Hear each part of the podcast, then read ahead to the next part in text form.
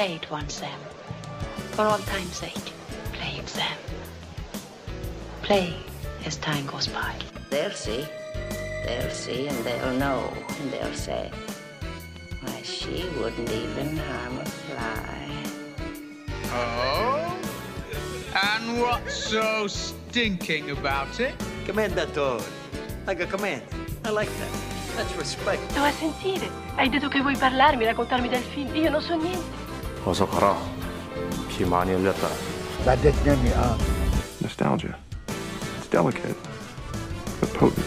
No puedo, estoy muerta. Это так понятно. Я люблю тебя.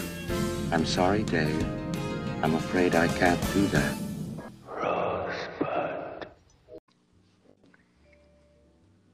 Buenas. Lo dijimos al mismo tiempo. Buenas. Buenas, buenas, buenas. Aquí el- Este, Aquí en otra vez de nuevo, ¿no? De, otra vez de vuelta aquí en el podcast del Perro Azul. Y ahora Un Otra vez, espacio, un espacio dedicado al, al cine, cine. del- de calidad. al buen gusto. Bueno, aunque, aunque también eh, el, el mal gusto es, es divertido. ¿eh? Sí, exacto. El buen gusto no existe, recuerden. El buen gusto no existe. El buen el- gusto es, es- son los papás. El buen gusto son los papás, es solo un invento para este inculcar valores que no existen. Es un, es un invento del, del imperio yanqui para adoctrinarnos. Pero sí, el, el buen gusto no existe. Ustedes disfruten las películas que, que, que quieran. Recuerden, hay mucha variedad. Sí, y sobre todo la hora pico. La máxima obra audiovisual de nuestro país, la hora pico. bueno, ahora sí, ya nada más estamos esperando al otro host, este Lau, nuestro querido bombón. Nuestro querido bombón. Y pues a ver, ¿qué, qué, qué, qué, qué has hecho, eh? Me parece un poco interesante. Eh, pues, ¿qué he hecho? ¿Qué he hecho? ¿Viste alguna película? No, últimamente no, por la, por el, la cuestión de la escuela, pero me trato de Yo igual. mantener. Sí, yo igual. Yo ayer vi Sí, una Ajá, un- que se llama Ajá. Wrong Move. La ajá. pueden encontrar, si la quieren ver, la pueden encontrar en Amazon Prime. Es de, de mis, uno de mis cineastas favoritos, Wim Wenders. O Wim Wenders, con W. este, y fíjate que no es mala, Ajá. pero definitivamente no es de, no es de las mejores de Wim Ajá. Wenders. O sea, hay unas este, facetas. O sea, no sé, hay algo ahí en el formalismo que simplemente no me gustó. O, o Mm. quizá no está muy bien ejecutada. Pero ya, por fin Ya, por regresó fin. nuestro host, Por fin. Hola. bombán. Oye, Lau. Skeller. El ricochet. Ay, ¿Qué onda? sí. ¿Cómo están? ¿Cómo están? onda? Perdón. Nosotros ya, di- ya dijimos, ¿tú cómo estás? Bien, perdón sin episodios pasados, porque van a ser episodios los pasados. andaba, andaba muy apagado, güey, como que me sentía medio mal, como... Andaba crudo el güey, andaba No, crudo. güey, tuve clase en las mañanas, la verdad Andabas estoy teniendo, crudísimo. estoy, estoy teniendo una clase muy chida, incluso vimos al David Lynch, a ese ruco hijo de la verga. no, hemos- hemos visto el proceso creativo, está, está muy bueno. Es soy una materia como de tronco común, pero como me dormí como a las 4 de la mañana jugando Xbox y me paré temprano, me sentía, dije, no mames, no creo, y como, no sé, me sentía bien, bien bajoneado, pero pues ya me siento bien, listo para eh, llevar al mundo la palabra, ¿no? Exacto, La la palabra, palabra. Del la que nos dice nuestro, nuestro señor, el podcast del per- el perro azul, que El diga. perro azul. el perro azul. El perro Es que la azul es gente Dios. tal vez no crea que existe el perro azul, güey, pero yo me he enfrentado contra el perro azul, güey, en forma de dos pitbulls. El per- es que es que el Eh, perro azul no, no es un estado físico, güey, es un estado de conciencia. Es un, estilo, es, que- un estilo de vida. Así es. Es que conoces a Tarantino, no, No, no creo. Chamaco pendejo. ¿Tú qué vas ¿Has a visto, has, conocer de visto, has, visto, ¿Has visto la naranja mecánica? No creo, ¿eh? Se me hace que no, ¿eh? No, no, no creo. No la encuentras en donde sea, ¿eh? No la encuentras en Cinépolis. A Cristo en la cruz, ¿no? Como el Lope de Vega. Cristo en la cruz. Ay, sí. Es que justo acabo de abrir un libro de Lope de Vega, pero sí, me siento bien. Yo creo que esos días de, de pandemia, bueno, ya ni hay pandemia, qué mamá, este, ya días de, de la- Encierro. Sí, del, confina- del confinamiento forzoso de esto ya medio pesados para mí, la verdad. con Sí, para, de para mí también ya me estoy empezando, ya me estoy empezando a, a trastornar. Ya estoy, ya creé este, a una persona en mi cabeza, un alter ego llamado Bam Bam. Va- pero- va- Vampipe. Bam Pipe. no, no, pero realmente sí es complicado, pues, la situación. Y como dice Alonso, sí está siendo pesado. Ya, yo creo que ya más que. O sea, es que todo física, pero mentalmente ya se me están haciendo muy. Muy largos los días. Sí. Sí, a mí muy- también. Luego quiero, este, me quiero ponerme a escuchar álbums o, o ver películas o leer y digo, no más, no me puedo concentrar ya tan fácil. Igual yo. O bueno, no sé, o sea. Es que es de Pues no, repente no. cuando me entra como ansiedad, güey. No, a mí no ansiedad, a mí me entra depresión, tristeza, tristeza, tristeza. Tristeza. Ah. Tres tristes tigres conmigo en un trigger. Pues son las secuelas de tener tan poco contacto humano, ¿no? Sí. Sí, ¿eh? Sí. Porque últimamente sí, yo no, yo no te digo mucho, pero bueno, aquí no estamos para lamentarnos, ¿no? Aquí estamos para celebrar el cine. Para celebrar la vida. Ajá, y nada más quiero y- tomar un punto. Ajá, ¿qué dices? Que más que el cine, las películas. jajaja. Güey. Pero sí, nada más, igual quiero que recuerden un poco de los, de los episodios pasados del análisis. Sí. Y sobre todo esto va para los cinéfilos empedernidos. Este, que recuerden que analizar una película no solo es trabajo de un cinéfilo, de un crítico de cine, ¿no? O sea, también una- el, análisis, el análisis de, un- de una película se puede enriquecer muchísimo por, con las interdisciplinas. Hay una crítica excelente de la última de la última tentación de Cristo que está basada puramente en religión, no en un aspecto cinematográfico, puramente en religión y es una super crítica de esa de esa película. Sí. campo de la ciencia, la filosofía, la religión, donde, de, donde sea, siempre se enriquece todo. Y pues ahora sí, ¿no? Claro. Ya rápido. Y, y Hoy tenemos, ya, hoy tenemos, ya, ya, que ya. hoy tenemos este a otro, a Otro de los invitado. invitados que seguramente ya lo vieron en nuestro Instagram, En el Instagram. sí. este y que está aquí para, para un poco es- acerca de un aspecto que, no- que le encanta a todo el mundo, ¿no? Que es el de, el de el soundtrack o la composición de, en una película. Claro. Creo que es una de las cosas más que más se pueden recordar, sobre todo de, de una de una película. Por ejemplo, Lau recuerda muchísimo Trainspotting, muchísimo Trainspotting por su soundtrack. Que soundtracks hechos por los mismísimos dioses. Arroba Eh, a- AKA Iggy Pop. Sí, exacto. Y es que, por ejemplo, con Trainspotting, que es una película, pues, que mucha gente la considera, que sí no es muy popular, pero también la considera así como de, güey, cine de culto, casi, casi, ¿no? Bien, bien random la película, pero lo- yo creo que lo maravilloso de- del Trainspotting, Trainspotting, la, tanto la 1 como la 2 son sus soundtracks, que se, no creo que ninguno de los dos gane, pero pues en la 1, por ejemplo, tienes eh, canciones de eh, Iggy Pop, eh, con el con toda esa onda de tanto de Iggy Pop como de David Bowie, pero pues en la 2 ya tienes unas rolas más, más frescas y muy muy violentas como Rain on Shine muy, muy, muy buenas, la Ajá. verdad. Muy fresh, como los fresh cuts. Muy frescas. Así es. Y, y pues sí, ¿no? O sea, siempre la música va a ser uno de los medios más potentes para generar emociones. Sí, potentes Exacto. para generar emociones y, y para, bueno, creo que para eso estamos aquí, discutir un poco también de ver cómo se conectan, ¿no? Con, con el cine, con las películas, con las situaciones en las películas.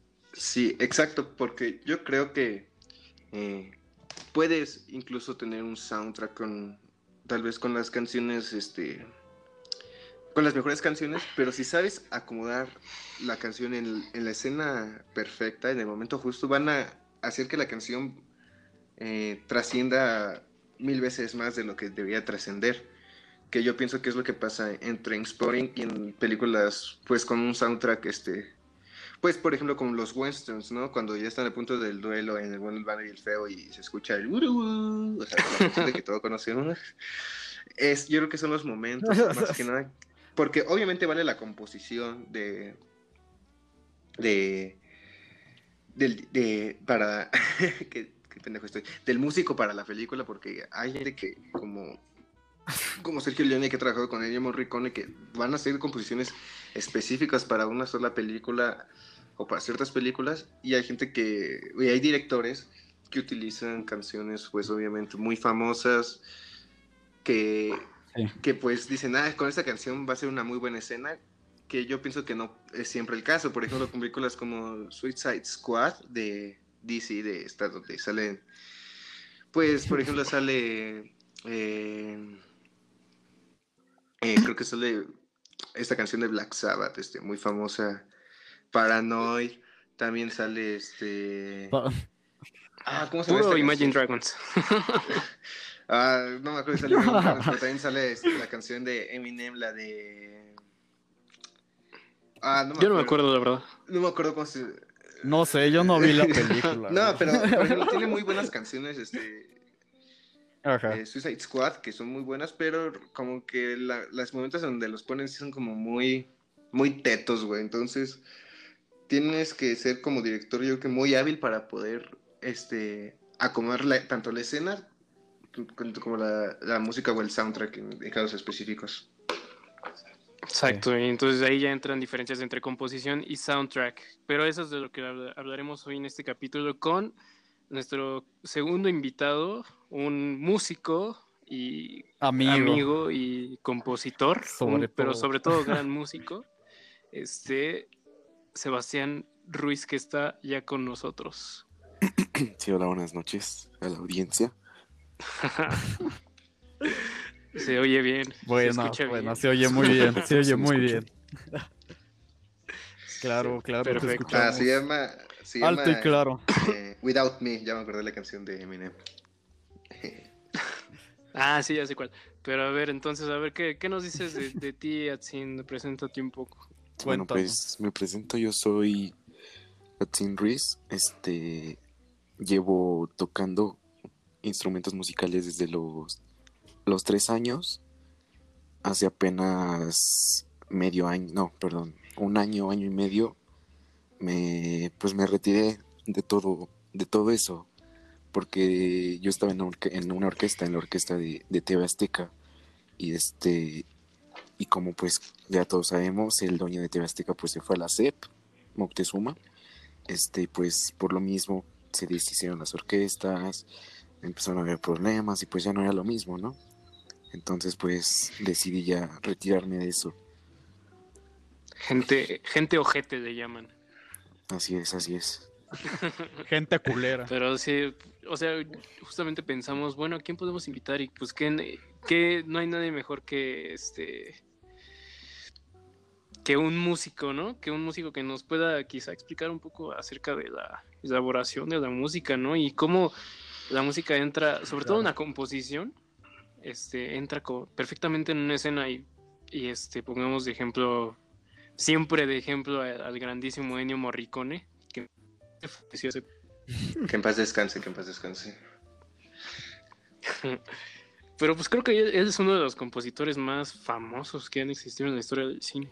Es el más famoso, sin duda. No, el más famoso No es Hans. Zimmer. ¿Te puedes O callar? también, también John Williams. Ah, John ¿eh? Williams. No John Williams. Ah, creo que hasta Sin este, ha tocado algunas de John Williams, ¿no? Sí, de hecho sí, en la orquesta. Mm. Oh, Qué y esas, a ver, a ver, tú dime, a ver, así, así en tu perspectiva, tú dime cómo puede ayudar, cómo ayuda, digamos, el soundtrack en, en una escena. No, pues la verdad sí tiene muchísimo que ver porque pues como ya lo habían comentado hace, hace unos momentos, pues en las películas pues muy famosas que pegan mucho, pues incluso meten pues igualmente canciones muy famosas, ya conocidas y pues eso lo hacen con la finalidad de que pues como la gente ya conoce las canciones, pues dicen, no, pues pues les gusta, ¿no? O sea, como que dicen, sí, sí está bonito, ¿no? Este, pero pues en, en los otros casos de pues ya películas más de no de este de de directores no tan tan famosos, no tan tan populares, pues me he fijado de que pues meten más música clásica, más y más de ese tipo, ¿no? O sea, no meten tan música tan tan populachera. Tan mainstream, ¿no? Ajá, exacto. mm, Tan mainstream. tan popular mainstream, o sea, usan más la composición, ¿no? Sí, sí. O sea, no puedes, no Usan puedes meter una, una canción súper alegre en momentos tristes, ¿no? O sea, pues también tiene mucho que ver el, el contexto de la película o la escena. Sí, no, ahí sí tienes mucha razón, o sea, en parte yo creo que eso está bien, este, y eso es totalmente a la composición, este, pero a la vez siento que debe ser un poco más abierto, ¿no? No sé si has visto Cinema Paradiso. Bueno, esa, esa es composición del famosísimo Ennio Morricone y la última, la última este, escena con el soundtrack. Ay, perdón, es que Cámara, güey. me ¿por qué dio- es que me, me- me cautivó. tu puta me cau- madre. es que, perdón, es que me cautivó recordarlo.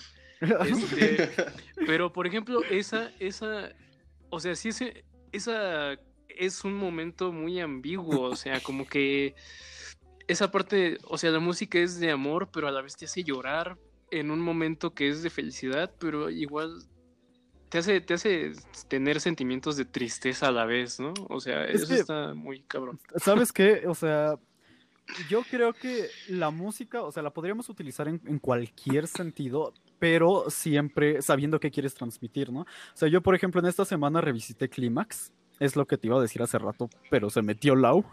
Pero se metió el, el Bam Bam, interrumpió. Entonces, No me vas a hablar. entonces,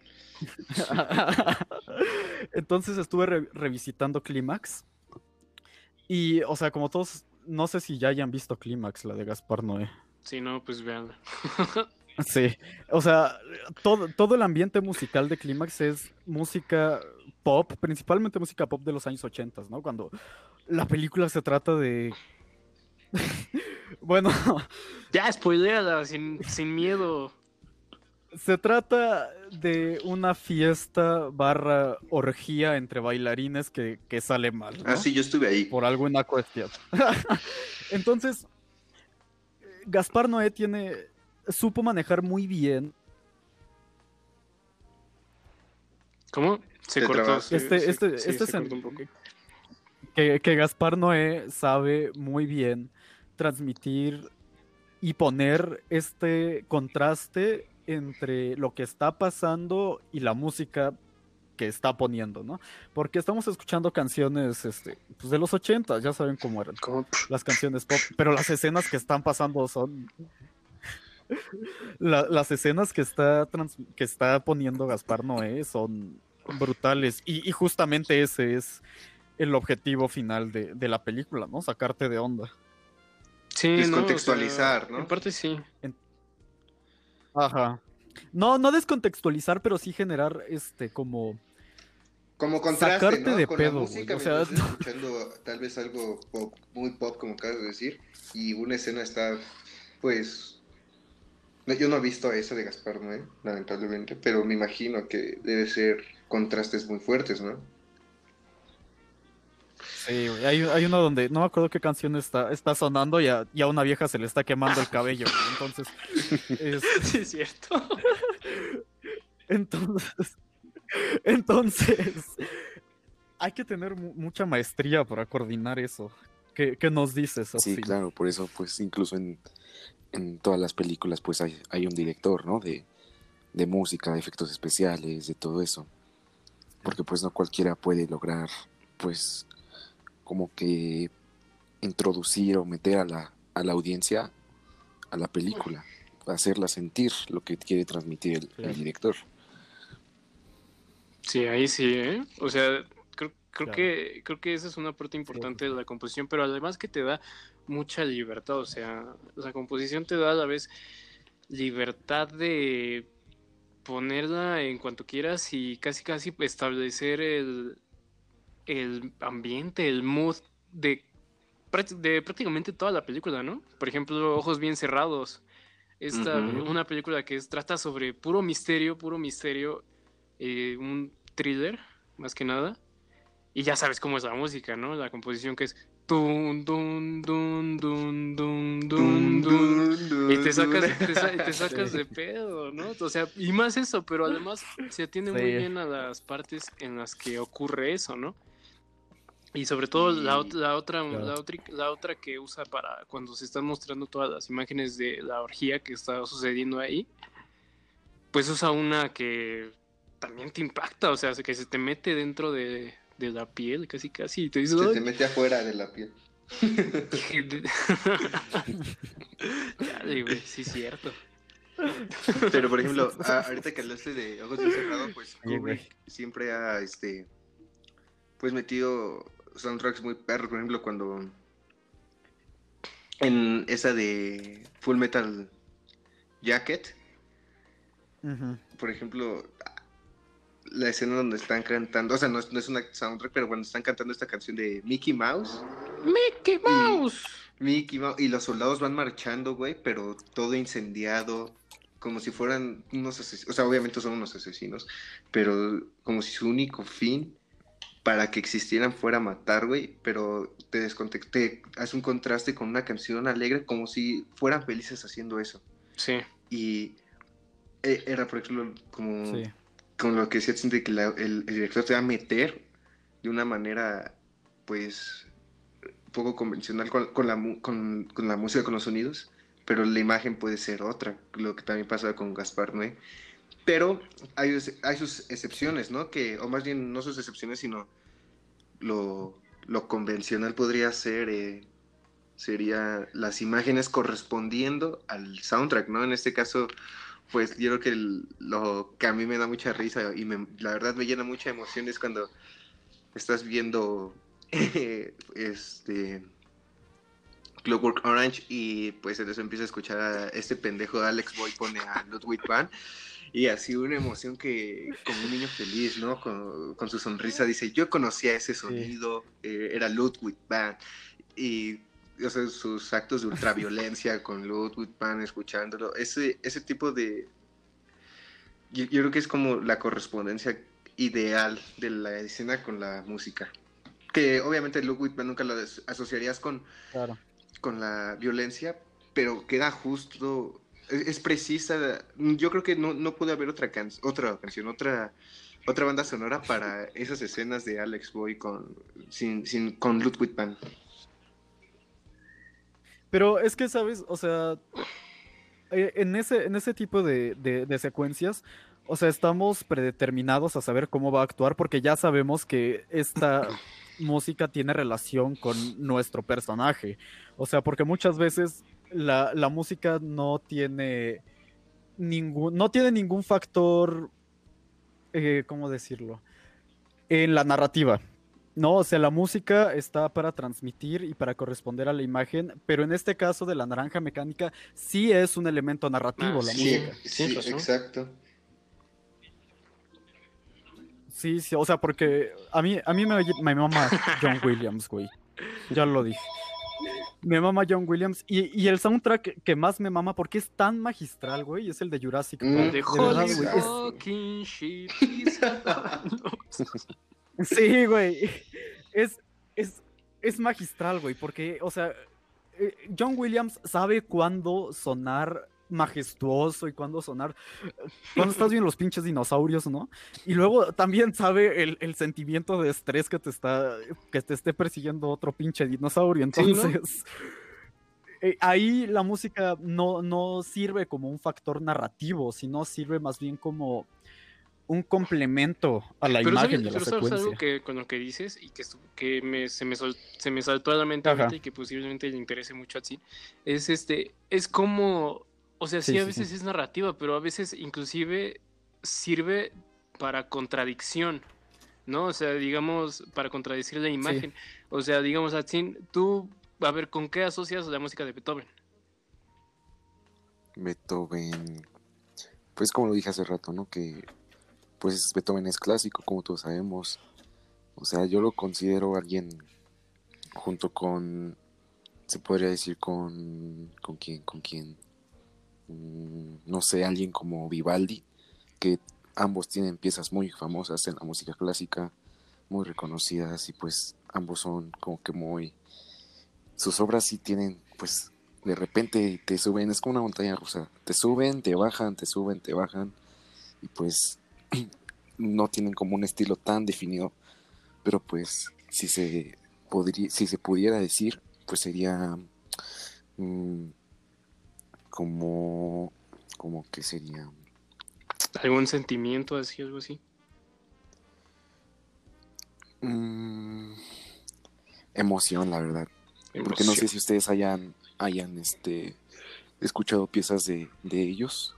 Sí, a pues, de Vivaldi, la, la Sí. famosísima Las cuatro estaciones de Vivaldi, que pues, o sea, en- dentro de la música clásica, pues es una, es un himno, que pues la verdad sí te, sí te, Sí. pues sí te eriza la piel, ¿no? Si eres muy fan de la música clásica. Sí. Te mal viaja. Te- Sí. Y eso, y eso es algo que de lo que hablo de las contradicciones, ¿no? O sea, la música te hace sentir una cosa naturalmente cuando la escuchas así, pero luego la asocias con una imagen, por ejemplo, la naranja Sí. mecánica, y con lo que decía Lau de, de eso, de que la asocias incluso hasta con niños, con algún niño ahí jugando en un parque tal vez, Claro. y en este caso te lo contradice y te pone todo lo contrario. Inclusive no te pone un niño, te pone un güey malito de la cabeza que lo único que le gusta es la violencia, ¿no? O sea, todo lo contrario un niño con la música de un niño y eso es Sí. contradictorio, ¿no? Incluso también en el, en el de en el de Jurassic Park. O sea, ¿cómo pones una canción así como alegre y magnífica, así de, de, ah, Dios, estamos viendo algo magnífico, ¿no? Cuando te, están, cuando te Magnífico. está correteando un pinche dinosaurio, ¿no? Sí. o sea, eso, eso sirve. Sí. O sea, ajá. Sí, pero, o sea, yo me refería, o sea, yo lo que digo es que hay piezas que son y sirven únicamente para el desarrollo de la trama. O sea, por ejemplo, esta, la, la, la pieza de Beethoven, que es la, si no estoy mal, es el segundo movimiento de la novela. Exacto. Eh, pero sirve como elemento narrativo. Si la quitas y si la dejas sin música, obviamente no va a tener ningún sentido la escena. Pero, por ejemplo, si quitas el soundtrack de Jurassic Park, puede que no tenga el mismo efecto, pero la estructura narrativa va a ser la Mm. misma y se va a entender. ¿No? O sea, por ejemplo, en, en otra película de, de música, ¿no? En Amadeus de Milos Forman. Cuando cuando Mozart reinterpreta la, la marcha que Salieri había escrito, es una parte importante de la historia, porque nos está marcando el inicio de una enemistad, ¿no? Estamos, este, es, es, es narrativa. Si la quitamos, la historia no va a tener el mismo sentido, no va a tener el... No va a ser íntegra Pero, estructuralmente. ¿creen que la Narrativa. música deba de tener esa necesidad narrativa?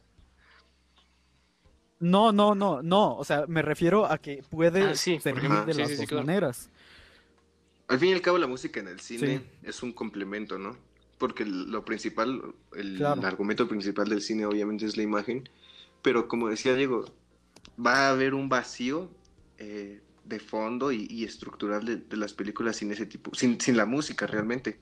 Y incluso argumentativo, ¿no? Por ejemplo, eh, El Padrino, ¿no? con- eh, exacto. Cuando, cuando, cuando a- a- Al Pacino, eh, ¿cómo, cómo se llama este pendejo? Ay, güey, se me olvidó. Ah, Michael, este, lo mandan a, a, A Italia a esconderse. Así, exacto. Y conoce a, pues, a su morra, a la italiana. Y, ya después de que explota el automóvil y Michael se queda así viendo, pues, viendo el, el acto hor- horroroso y entra la música, es como, madre, es que acabo de ver, pero la música, la, la música es otro pedo, o sea, simplemente como dices, un argumento más allí, es, sin, sin esa música tal vez el padrino no sería, no, no, no digo que no sería tan icónica Claro. ni sería el padrino, pero es algo incluso ah, difícil de explicar, porque hay personas como, como yo, que no digo que a todos les pase, pero les emociona incluso más ese tipo de, de sonidos que algunas escenas de la película, ¿no? Es como, hay es- escenas secundarias, pero la película va a tomar, la película, la música va a tomar un plano eh, más importante, más primario dentro de la, de la fórmula, de la, como una obra completa. Por ejemplo, Indiana Jones, ¿no? Tun, turun, tun, tun, turun, turun, o sea, también de John Williams. de John también de Williams. John Williams. tú ves la escena de Harrison Ford corriendo, güey, y, y sin esa canción, o sin, sin, sin, la banda sonora, y dices, madres, güey, lo van a matar. Pero la- Sí. el, o sea, ahí el, el argumento, el, la idea final es, pues, ver a Harrison Ford, güey, corriendo como un chingón, güey. ¿Y cómo lo vas a ver más chingón? Pues con una composición bien cabrona. ¿Me entiendes? Más o Sí. menos. Sí, es, es, es justo lo que decía. O sea, si le quitas el soundtrack, puede que no genere el mismo impacto en el espectador. Pero la escena se va a medio entender, ¿no? Y hay otras piezas que sirven, como ya dije, como vehículo narrativo, güey. O sea, que no son parte del ambiente, no son la ambientación, sino son un objeto más dentro de la película. Oh, ahí tienes razón, ¿eh?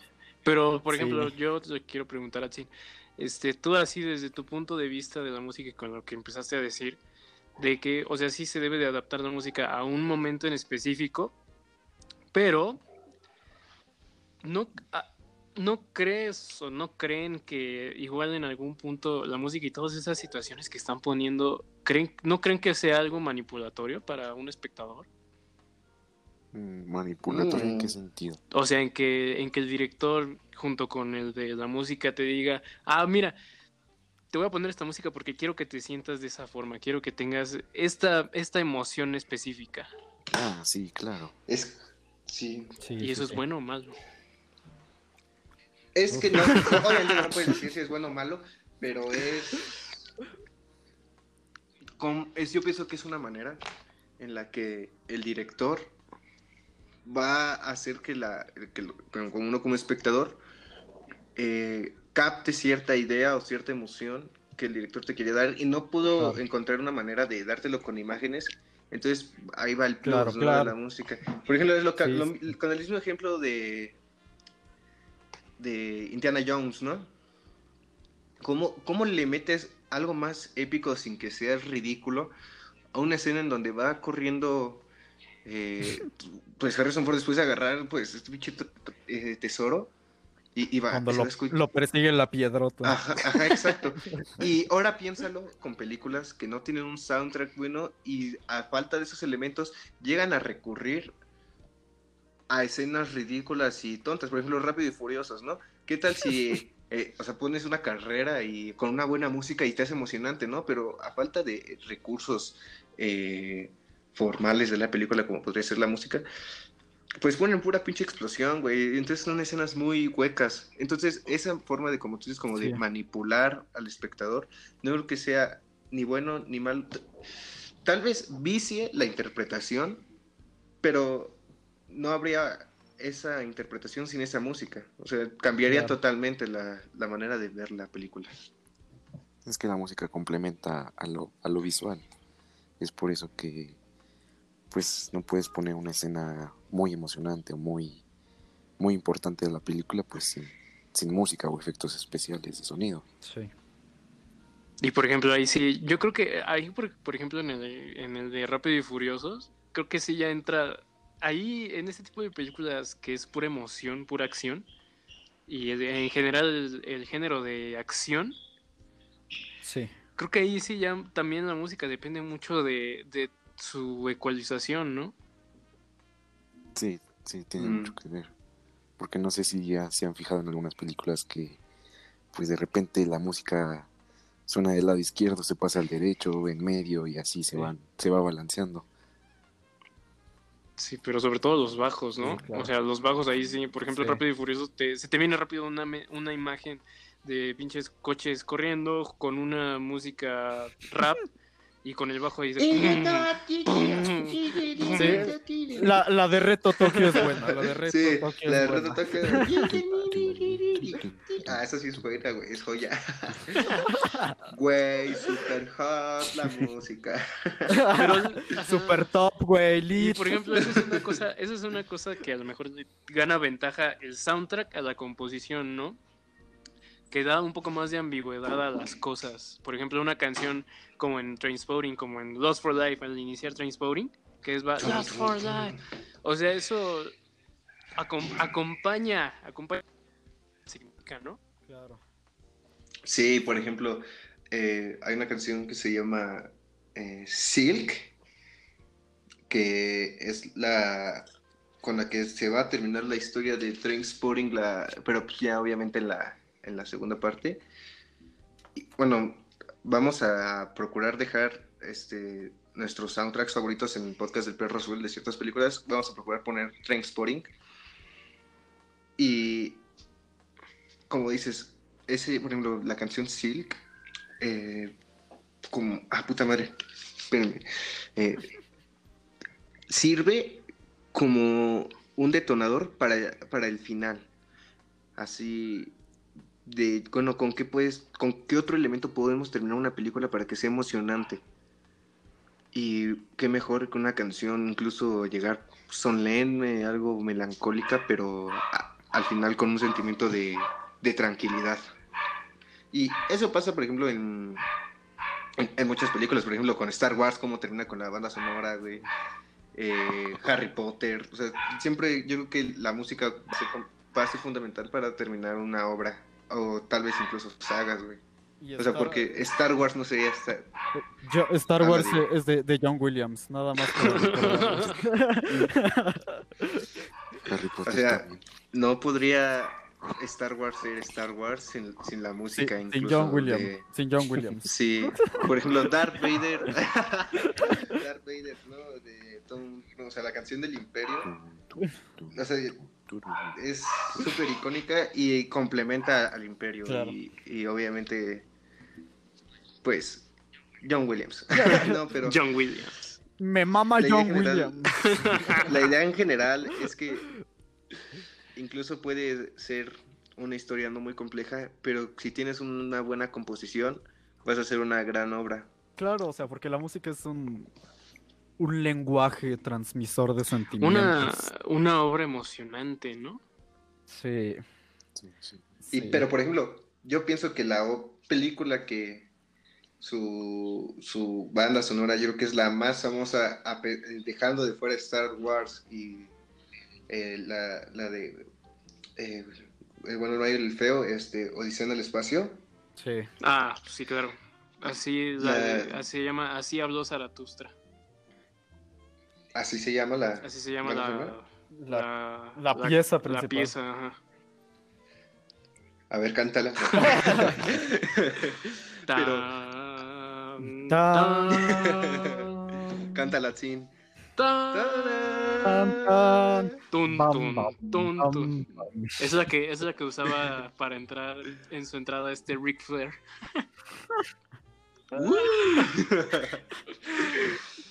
Pero, por ejemplo, Odisea es... Odisea, no, o sea, es que Odisea es... Es, De por es sí ya es perfecta, ¿no? Es pesado, Eh, es pesado. Es pesado.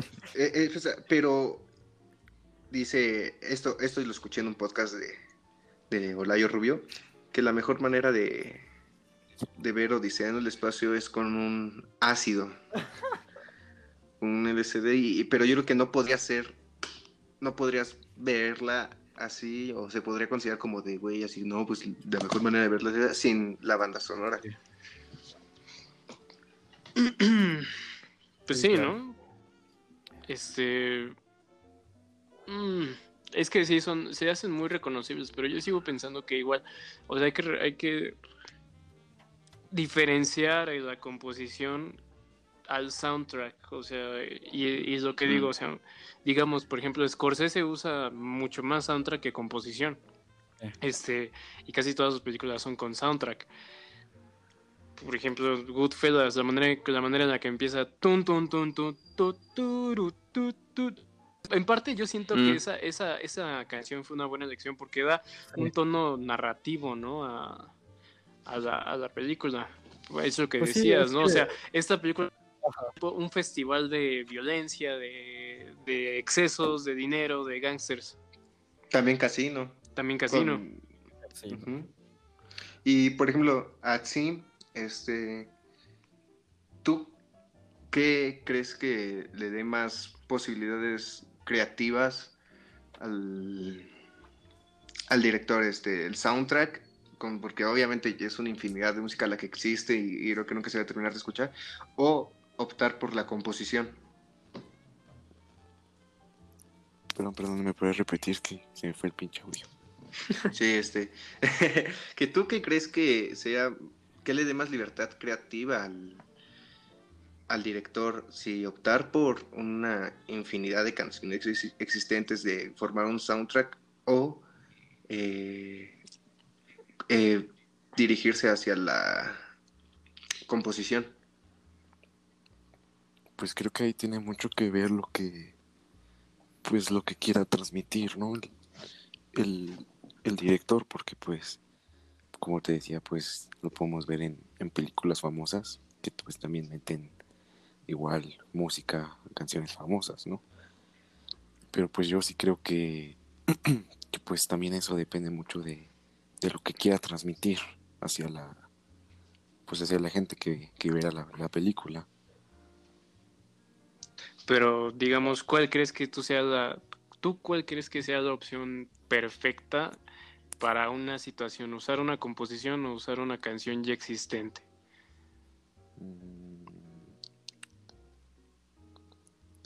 Pues yo creo que, que una canción ya existente, la verdad.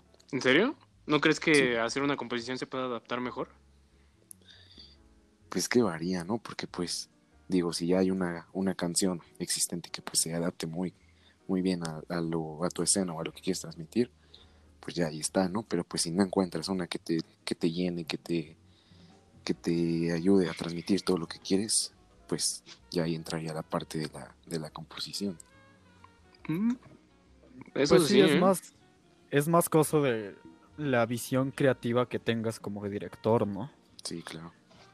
Sí, pues ahí sí, pues, debes de pues, como dices, Diego, pues John Williams, o sea, lo podemos ver en todas, todas las películas que ha participado.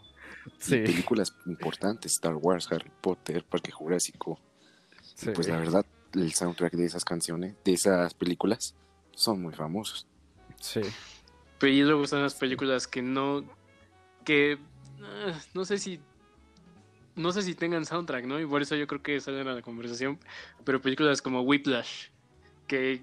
Ah, sí. Que Sí. dices, ¿esta tiene soundtrack? O la película es el soundtrack, casi casi, ¿no? Es que ahí, es que ahí la película es el soundtrack, güey. Ahí la música sí, sí. Es, es un instrumento narrativo para desarrollar la historia. Ahí no sí, es- ahí sí, exactamente. Ahí sí. Exclusivamente. Sí, sí, sí. O sea, incluso las obras que. Bueno, las. Sí, bueno, sí, las obras que tocan ahí en la película. Pues creo que sí, de hecho, fueron diseñadas o hechas para la misma película. Sí. Pues una se llama Whiplash, como la película.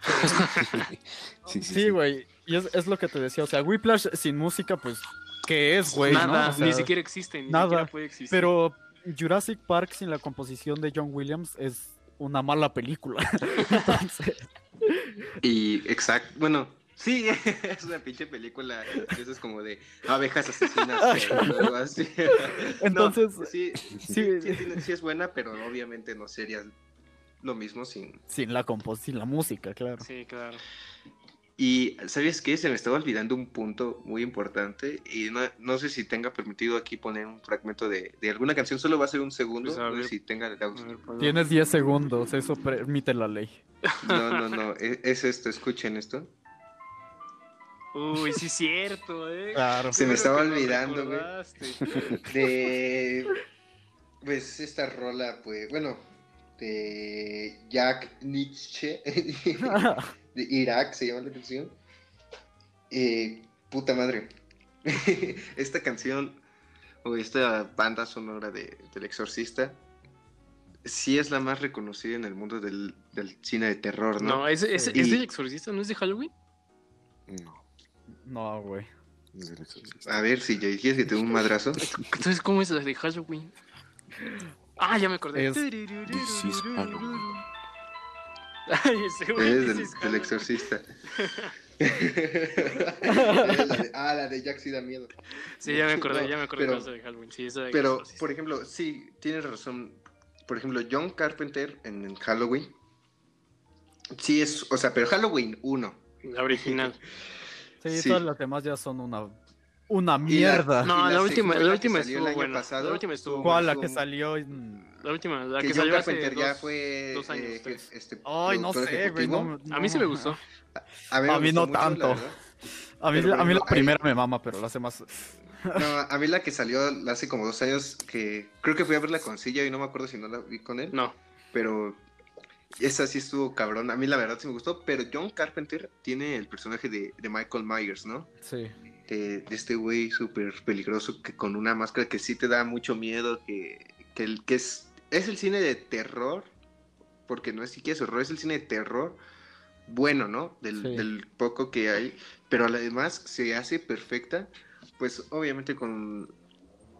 Porque esta sí es banda sonora, con- no con el soundtrack, sino con la banda sonora de, de Halloween. Yo creo que se hace una joya así, pues, insuperable.